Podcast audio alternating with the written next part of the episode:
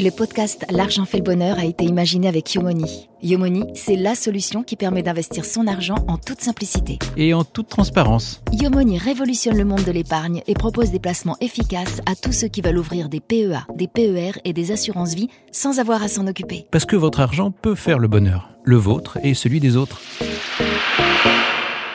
La première chose que j'ai fait avec ma première paye, j'ai payé les dettes de mes parents.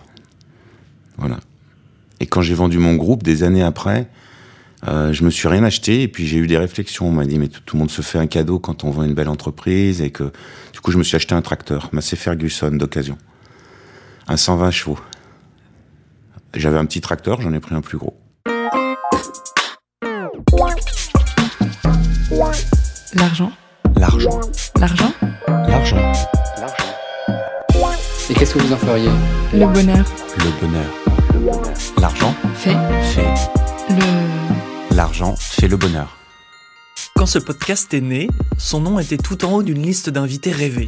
Il y en a certains que vous avez entendus, et pour d'autres, les agendas ou la vie font que parfois, eh bien, un invité rêvé ne vient pas. Avec Jean-Baptiste Descroix-Vernier, ça a donc mis deux ans. Déjà parce qu'il ne parle plus à la presse depuis une petite dizaine d'années, et ensuite parce qu'il a décidé, à peu près en même temps, d'aller habiter sur une péniche posée sur les eaux d'Amsterdam. Né d'une famille modeste qui a écumé les HLM sans âme de la banlieue lyonnaise, celui qu'on appelle JBDV a fait fortune au début d'Internet en créant Rentability Web, une plateforme de micro-paiement à la philosophie de pirate, à la limite du légal, bâtie par des génies du web, et ce patron multimillionnaire qui portait des dreadlocks et des Santiago. Jean-Baptiste Descroix-Vernier est un type un peu barge, il le dit lui-même, qui a décidé un jour que son argent servirait à construire des puits en Afrique de passage à Paris pour remettre le prix des Croix Vernier Éthique Science en faveur de la recherche non animale, il nous a reçus dans sa chambre de l'hôtel Raphaël, un 5 étoiles avec vue sur l'Arc de Triomphe. Un endroit qui, finalement, témoigne de son paradoxe et de son évolution. Bonjour et bienvenue dans L'argent fait le bonheur. Mes parents, ils avaient aucun rapport à l'argent. On n'en avait pas. On avait les huissiers aux fesses euh, régulièrement. Donc euh, ma mère était institutrice en maternelle et mon père, il a fait plein de travaux. euh, il a jamais été au chômage. Il- dès qu'il trouvait du travail, il le prenait. Il a vendu du matériel d'usine. il a travaillé à des architectes. Il a fait plein de choses, plein de choses. Et puis du miel aussi. J'ai eu une bonne enfance. J'étais heureux, mais pas dans l'opulence. Loin de là. Nous, on vient de la campagne. Ma famille vient de la campagne. Mais euh, on était, on était un peu condamnés à habiter dans des, dans des HLM ou des choses comme ça. Et donc, euh, mais ça, ça, c'est, j'ai une, une enfance heureuse. C'est pas l'argent n'était pas un élément de bonheur. Il l'a jamais été. Mais euh, j'avais pas envie de de voir de vieillir avec mes parents qui comptaient tout, les huissiers qui venaient euh, saisir des meubles dès qu'on avait trois sous devant, etc. Donc ça non, je, je c'était pas quelque chose dans lequel je voulais rester. Après, euh, d'ailleurs, pour mes parents et mes grands-parents, ils en ont jamais eu.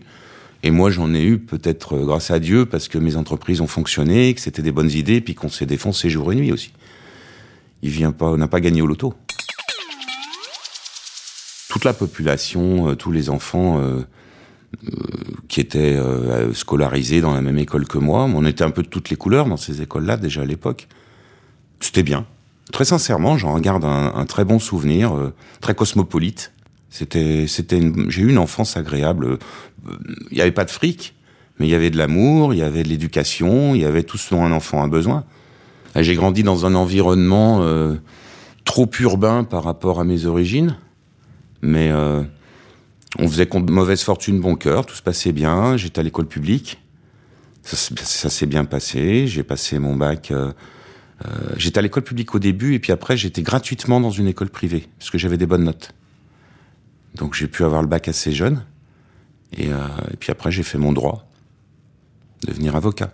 Parce que je marchais bien à l'école et, euh, que, comme beaucoup de pauvres gens dans, leur tête, on réussit dans la vie en étant médecin ou avocat. En tout cas, à mon époque, c'était ça. Donc j'ai fait avocat. C'était pas un métier pour moi. C'est pas un métier dans lequel je suis resté. Ça m'a pas plu, vraiment. Donc euh, j'étais plus à ma place en tant que chef d'entreprise où là vraiment j'avais une vraie liberté euh, pour manier ma vie, pour, euh, pour créer des choses. j'étais plus payé pour mentir. Le métier d'avocat, il faut aimer ça. Moi, je n'aimais pas. Non, j'aime pas mentir. L'argent fait le bonheur. Euh, assez vite, mon cabinet a bien marché. Euh, je faisais moitié droit des affaires, moitié pénal, surtout euh, en partie civile pour les victimes. C'était un cabinet qui a fonctionné, qui m'a qui m'a nourri, qui m'a permis de régler les, les, difficultés financières de la famille et puis d'avancer dans la vie. Je me suis acheté ma ma montre, c'est une Rolex pas chère, mais c'est une Rolex quand même. Voilà. J'avais c'est la moins chère en acier, pas de diamant, tu vois regarde. J'en ai j'en ai je l'ai toujours, j'ai que celle-ci. Je me suis jamais racheté de montre. que c'est économique, mais j'étais content de l'acheter. Puis après, ça, ça dure six mois, ça. C'est-à-dire, vous vous vengez un peu socialement en disant ça y est, c'est bon. Euh, au bout d'un moment, vous dites en fait, je m'en fous. Ou alors, si vous restez là-dedans, c'est que vous, si vous êtes un peu con. C'est-à-dire, euh, vous, vous, vous, avez donné à l'argent beaucoup trop d'importance. Moi, au bout de six mois, euh, quelques, quelques temps, ça, ça va pas durer longtemps. Après, on, reprend une vie qui est basée sur de bonnes valeurs, etc. Vous avez un petit moment de, un petit moment de, peu de, bonheur, de comme ça. Quand, mais c'est, enfin, quand t'as 20 ans, c'est excusable. Quand on en a 50, ça l'est moins. Je faisais beaucoup de droit des affaires avec des grands patrons. C'est comme ça d'ailleurs que je suis venu aux affaires tout court. Ça me plaisait plus que de faire du droit des affaires. J'ai préféré faire euh, homme d'affaires. Mais euh, non, non, j'exerçais mon métier avec euh, une vraie déontologie personnelle. Je, je, défendais des causes, beaucoup de causes qui me tenaient à cœur. Et sans aucune considération pour mes confrères, ce qui n'était pas euh, l'usage chez les avocats, puisque les avocats se drapent dans beaucoup de, déontologie, de confraternité, etc., même si derrière, euh, c'est la profession la, moins déontologique que j'ai croisée. Mais euh, ils s'aiment pas entre eux. Il y a, tout, tout, tout ça, ce fonctionnement ne m'allait pas.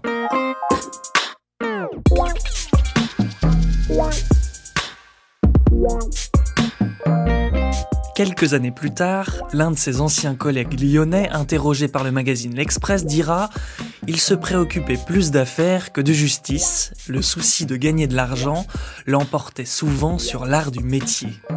JBDV parle de jalousie, peut-être.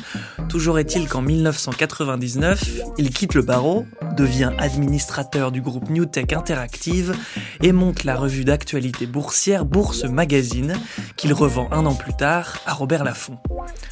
Le 11 septembre 2001, c'est le déclic. Lui qui considère qu'un bon chef d'entreprise est un opportuniste fonde Rentability Web, une entreprise exploitant des sites de rencontres homo ou hétéro, du porno, de l'astrologie et des jeux, et grâce auquel il gagne de l'argent en faisant payer pour la première fois des SMS et des appels surtaxés. Dans le milieu, on l'appelle le canal plus du web, et l'argent va couler à flot. Au tout début de Rentability Web, c'était du système de paiement par audiotel. On détournait des audiotels. Voilà, des audiotels surtaxés. C'était, c'était limite légal. D'ailleurs, France Télécom à l'époque était complètement euh, connaissait pas du tout le, truc. On s'est pris pas mal d'amendes jusqu'à ce qu'ils comprennent que bah, c'était un système de paiement qui était euh, sécurisé pour l'utilisateur, qui était et que finalement celui qui gagnait le plus d'argent c'était France Télécom hein, au passage. Et puis au bout d'un moment, on a, on a embrayé vers euh, le paiement par carte bancaire, et c'est là qu'on a été malin, on s'est dit qu'il serait pas possible que ça reste un monopole bancaire des grandes banques. On s'est préparé au niveau technologique à être au, au, sommet de la sécurité sur les transactions par carte bancaire. Et quand la directive CEPA européenne a obligé les pays européens à ouvrir le secteur du paiement, la France n'a homologué qu'un seul établissement de paiement. C'était nous. Et nous, on était, voilà, vraiment, on avait pris une très sérieuse avance technologique, y compris sur les très grandes banques. Je me souviens avoir vendu ma voiture pour, euh, pour le capital de l'entreprise, qui était 12 000 euros. Mais c'était mes 12 000 euros. C'est pourquoi pas 13 Parce que j'avais pas 13. Voilà. Donc j'ai mis ce que j'avais dans mon entreprise. J'y croyais, hein, par contre. Et j'avais raison. Au début de Rentability Web, on avait euh, trop peu de clients. Donc on s'est dit, on va créer nos propres clients. Et donc, on a créé un panel de divertissement, d'édition. Donc, on avait de l'astrologie, on avait de la rencontre, on avait du sport, on avait beaucoup de choses Un vrai panel. C'est pour ça qu'on parlait, les gens parlaient d'un canal plus Internet. Parce qu'il y avait un peu de tout.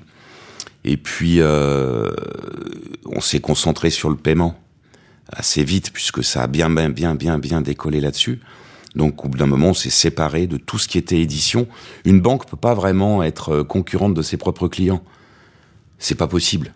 Donc, quand on a commencé à avoir des gens qui avaient la même activité que notre pôle d'édition avait et qui nous demandaient les systèmes de paiement, on a vite compris qu'il fallait se débarrasser de l'édition. Donc, l'édition, ça a été un passage pour Antabili Web. C'était pas l'origine du concept et c'était pas non plus le point d'arrivée, mais ça nous a permis pendant 4-5 ans de tenir financièrement et, de rentrer suffisamment d'argent. Et là, on parle en dizaines de millions d'euros euh, pour financer la banque de transactions par carte bancaire qui, elle, nécessitait des gros investissements vous avez trois choix quand vous avez beaucoup d'argent à sortir et que vous êtes dirigeant d'entreprise. C'est lever de l'argent, emprunter de l'argent ou gagner de l'argent vous-même.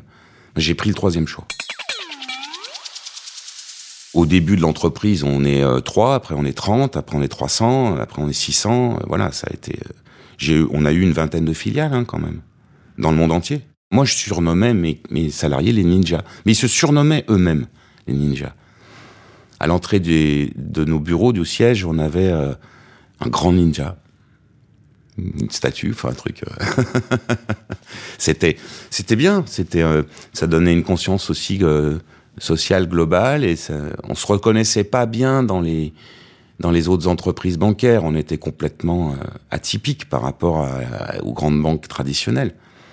Donc on a gardé cette forme de marginalité tout le long. Beaucoup venaient du, de milieu underground d'Internet. On, avait des gens qui avaient des casiers judiciaires, etc. Il fallait des pirates. Bah oui, pour sécuriser les cartes bancaires, les meilleurs, c'était ceux qui faisaient sauter les cartes bancaires. Donc euh, on, a, on a embauché des gens qui avaient un, passé euh, et des compétences techniques.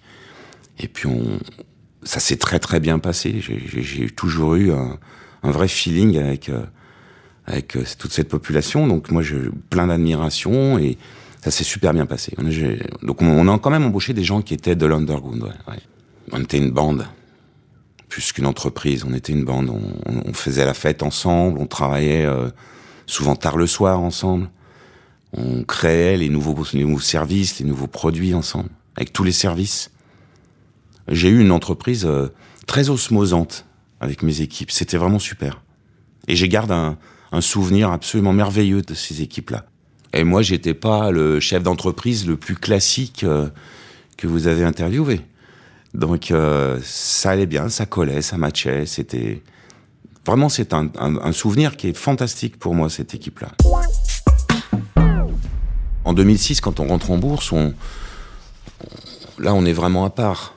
On arrive sur un secteur qui est complètement différent, avec un dirigeant différent, une équipe différente la bourse va découvrir un, personnage et une entreprise et tout un univers. Moi, je pensais qu'elle n'adhérerait pas. Mais je m'en foutais.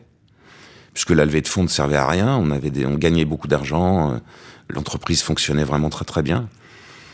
Et puis finalement, ça a fonctionné. Euh, ils ont aimé la manière dont, je dirigeais ce groupe, ils ont aimé tout ça, donc c'est tant mieux. Et je pensais pas que ça, ça collerait. Euh, avec le monde financier. Et ça a collé. Je suis allé, euh, euh, comme je, vivais, moi j'ai toujours porté des kilts, j'aime bien ça, euh, avec des grosses bottes. et puis j'avais des dreadlocks, bon, j'avais des cheveux. Hein. Là, ça serait plus compliqué à faire les tresses, mais j'avais des cheveux, donc j'avais mon look et je l'ai pas changé. C'était un pari un peu osé quand même pour la bourse, parce qu'entre être un un dirigeant atypique, c'est une chose, mais être aussi un dirigeant euh, un peu barge, euh, fallait faire euh, attention quand même à pas être confondu avec un uluberlu ou des choses comme ça. Mais je me suis pas posé la question, très sincèrement. Ce qui comptait, c'était la réussite du groupe, l'osmose de l'équipe, les chiffres.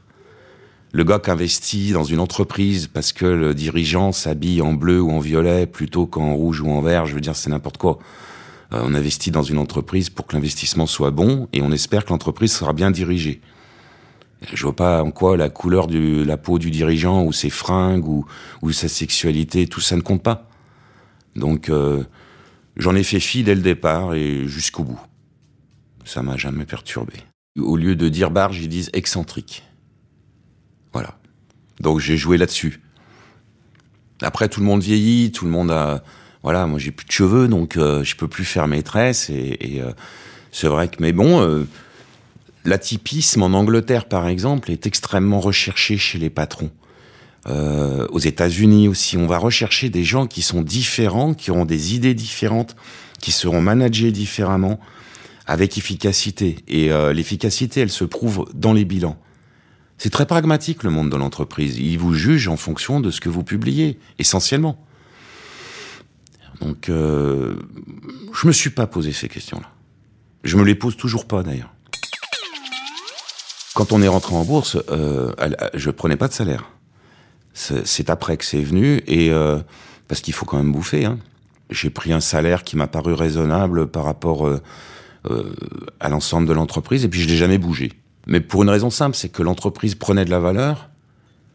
Parfois, elle versait des dividendes à ses actionnaires, dont j'étais le premier, et je me voyais pas ponctionner mon groupe d'argent dont je n'avais pas besoin. Je préférais que mes salariés en bénéficient en direct. Donc oui, j'ai gelé, comme vous dites, mon salaire pendant des années, bah jusqu'au bout. À l'époque, je gagnais 3900 euros. Je me souviens de ce chiffre. Puis il est paru dans la presse. 3900 euros, c'est pas ridicule pour quelqu'un qui vient d'où je viens. C'était suffisant. C'est, ça payait mon loyer. Euh, à Amsterdam, la vie est chère. j'arrivais à m'en sortir avec ça. Et c'était très bien. Surtout à Amsterdam, euh, je, je terminais parfois le, le, le, mois dans le rouge, oui. Mais pas, attendez, euh, c'était incomparable avec mon enfance.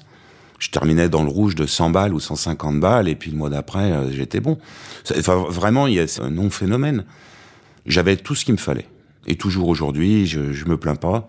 L'argent n'est pas un objectif. euh, L'em- L'empiler me sert à rien. Donc, je j'ai pas ressenti le besoin de prendre plus. Je misais tout sur la réussite du groupe. Et la trésorerie du groupe, je préférais qu'elle soit investie ailleurs que sur moi. Je suis arrivé à Amsterdam début 2005. Et je n'en suis jamais reparti. Je paye mes impôts en France, mais je, vis toujours sur une péniche, toujours pareil, que je loue. Je suis lo- locataire, euh, je m'y sens bien, je suis, je suis isolé, tranquille, euh, à l'entrée du port industriel, je, personne ne m'emmerde, je suis très bien. Je suis même plus sur Terre. Donc c'est génial. Et puis, euh, puis bah, vraiment, là, j'ai personne qui vient me vendre des trucs euh, à taper à ma porte. hein. Donc je suis vraiment tranquille, tranquille. Bon internet, euh, un petit bureau avec plein d'écrans, et voilà.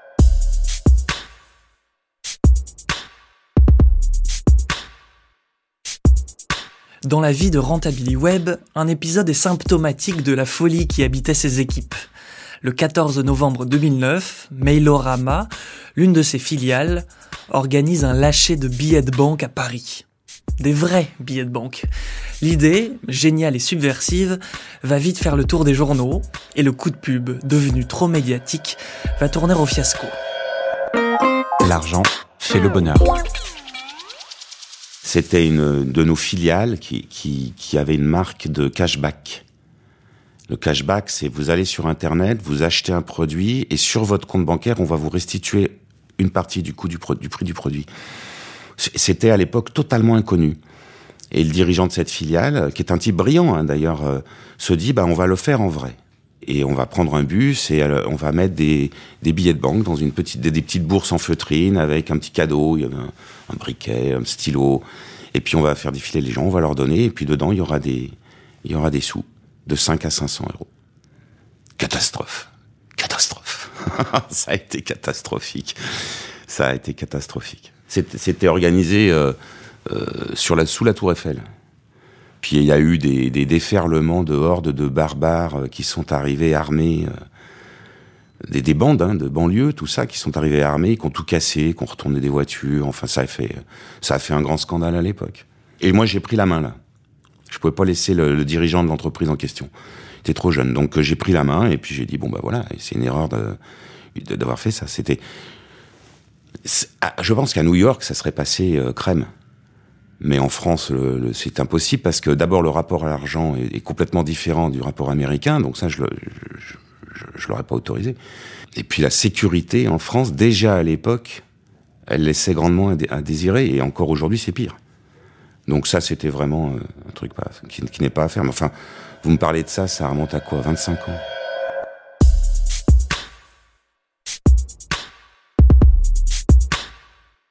Devenu actionnaire majoritaire de Rentability Web, JBDV émarge en 2014 à la 452e place des fortunes françaises, selon le magazine Challenge. On le dit à la tête d'un patrimoine de 95 millions d'euros, richesse qu'il reverse en quasi-totalité à la fondation qui porte son nom, créée en 2007. Alors là, vous allez vous demander pourquoi. Qu'est-ce qui fait qu'un homme décide d'utiliser son argent pour les autres un jour? Bah, Cette question n'a pas de réponse. Tout juste sait-on que Descroix-Vernier est un croyant convaincu qui entretient depuis son adolescence le fantasme de devenir le premier prêtre PDG de l'histoire, titre de sa création. Alors chaque année, il déverse son argent dans des projets philanthropiques tout en sachant qu'au jour de sa mort, tout partira à des œuvres humanitaires. Rien pour l'État, ni ses proches, tout est déjà réglé. On a amené de l'eau potable à 600 000 personnes en Afrique en Afrique subsaharienne en, en, assainissant des villages, en amenant, euh, en creusant des puits, des forages dans plusieurs pays d'Afrique. On a sorti beaucoup de gens de la rue avec d'autres ONG qu'on aide, euh, la Fondation Abbé Pierre, Tremplin. Vous savez, derrière toutes ces actions caritatives, il faut, il faut de l'argent. Quand vous faites une distribution, par exemple, euh, de kits d'hygiène pour des femmes sans domicile, et qui ont besoin d'avoir des kits d'hygiène, etc., qui ne peuvent pas se les payer. Mais il faut que quelqu'un les paye. Donc l'argent, c'est un, à mon avis, c'est le meilleur outil. L'argent et le courage, c'est les deux outils de l'humanitaire. Il nous faut de l'argent dans l'humanitaire. On n'a pas.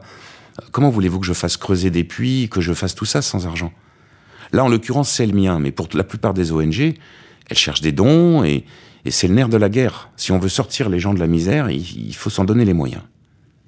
Et le blabla politique n'a jamais sorti personne de la misère. Ça fait trois présidents en France qui vous promettent qu'il n'y aura plus une personne dans la rue à la fin de leur mandat. Ça fait trois menteurs. Un jour, je me suis dit, si je me retrouvais dans la rue, il me faudrait combien pour repartir, pour remettre un, bout de pied à l'étrier M'acheter euh, des, vêtements qui puissent me permettre de retrouver un emploi, etc. J'ai défini une petite somme euh, de quelques milliers d'euros qui, je pensais euh, m'aiderait. Et une fois par an, j'essaye de trouver quelqu'un. Euh, je le fais anonymement, mais alors j'aime pas en parler de ces trucs-là. Vous me mettez très mal à l'aise. Hein.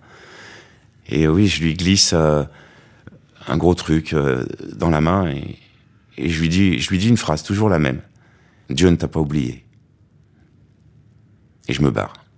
Ah, il y en a qui me poursuivent, qui m'embrassent. J'ai eu des scènes extraordinaires, mais je disparais après. Je veux je veux pas savoir. L'argent fait le bonheur. Ma fondation, elle est destinée à se battre pour la vie. Alors, on a trois grands pôles. On a un pôle humain qui se bat pour la vie humaine. Donc, euh, on intervient dans les zones de grande misère uniquement. C'est le film d'horreur là où on va. Maladie, euh, manque d'hygiène, euh, manque de nourriture, manque de soins. on intervient dans des zones qui sont souvent terriblement dures. On a une partie de nos budgets qui vont pour les animaux. C'est-à-dire qu'on va essayer de sauver des, animaux, on finance des refuges, on finance euh, des actions euh, de sauvetage euh, d'animaux martyrisés, etc. Puis on a un dernier élément pour les écosystèmes. on a aidé à la réfection de récifs de corail. je suis très actif dans l'Ain, en Dombes, dans une, une région qui mérite d'être réellement protégée, qui est très attaquée par les promoteurs immobiliers, par tout ça. C'est une région qui a énormément d'étangs. Donc on est en zone humide, on est dans un système qui est très fragile, et souvent, les, gens sont sans pitié euh, pour leur intérêt personnel. Donc là, voilà, on est, on est très actif aussi là-dessus. Je sais combien part, je sais où ça va, et euh, je m'assure que ça aille bien, bien sur le terrain. J'ai même arrêté de travailler avec certaines euh, ONG parce que les frais de représentation représentaient des pourcentages honteux par rapport aux, donateurs. Donc je sélectionne des ONG qui sont des ONG de terrain, je vais moi-même sur le terrain et je contrôle tout ça, bien sûr. Quand vous êtes euh, en mission humanitaire sur euh, dans des territoires qui sont souvent dangereux au niveau de la santé, parce que vous pouvez prendre ce qui m'est arrivé, des maladies très graves, c'est pas à Paris hein, que j'aurais pris ça. Mais euh, on m'a tiré dessus aussi. Il y a des risques d'enlèvement. on a pris une rafale de Kalachnikov dans la bagnole, ça, calme. Hein. On a fait demi-tour vite fait. Mais voilà, donc c'est dans ces zones-là qu'on va qu'on va avoir les plus les, les dangers les plus prégnants. J'ai pris le parti de donner de leçons à personne. Et j'aime pas qu'on m'en donne. Donc je fais ce que je veux, je fais ce que je pense devoir faire. je, ne juge pas ceux qui font différemment. Mon grand-père m'a toujours appris que les honneurs, euh, ça valait moins que l'honneur. Donc euh, c'était un grand résistant, mon grand-père. Il a sauvé beaucoup de vies pendant la guerre et il était facteur. Et quand, il a, quand la guerre s'est terminée, il a déposé les armes et il est retourné facteur. Et il a plus voulu qu'on lui en parle. Ben, c'est un mode de vie qui me plaît bien. C'était quelqu'un de discret et, d'extrêmement brillant, courageux.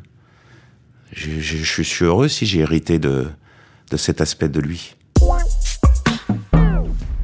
Quand euh, je suis tombé dans le coma, c'était en 2016. Quand je suis sorti du parcours médical, euh, on va dire euh, le plus hard, c'était en 2017. Il y a eu une OPA sur mon groupe qui a été lancée par la Banque Populaire via sa filiale Natexis. Et je l'ai accepté bah déjà parce qu'à l'époque, j'étais plus en état physique de diriger un groupe de cette taille je marchais à peine, j'avais du mal à parler. Ça a été, ça a été lourd. Donc, euh, je, pour un groupe de cette taille, il faut un, il faut un président qui soit complètement à, 200%, et, et c'était plus mon cas. Et puis ensuite, ben, je me suis dit que c'était le destin, et, euh, aujourd'hui, je ne, je n'ai plus d'entreprise. Je ne, je ne m'occupe que ce que je pense devoir faire. Donc, humanitaire dans les, dans les pôles que ma fondation s'occupe. Les écosystèmes fragiles, euh, les pauvres gens, ceux qui n'ont pas d'emploi, ceux qui n'ont pas de, de, logement, ceux qui n'ont pas d'eau potable, ceux qui n'ont pas de soins, ceux qui n'ont pas de nourriture, les animaux martyrisés, toutes ces vies en fait brisées, euh, concassées par euh, par le reste de la société, c'est ça que ma fondation essaye de sauver. Pas toujours facile. On aurait, on a déjà beaucoup de chance d'avoir cette conversation en 2023. Je devrais plus être là je, sors d'un parcours médical qui est normalement définitif. Donc, euh, voilà, je pense que c'est.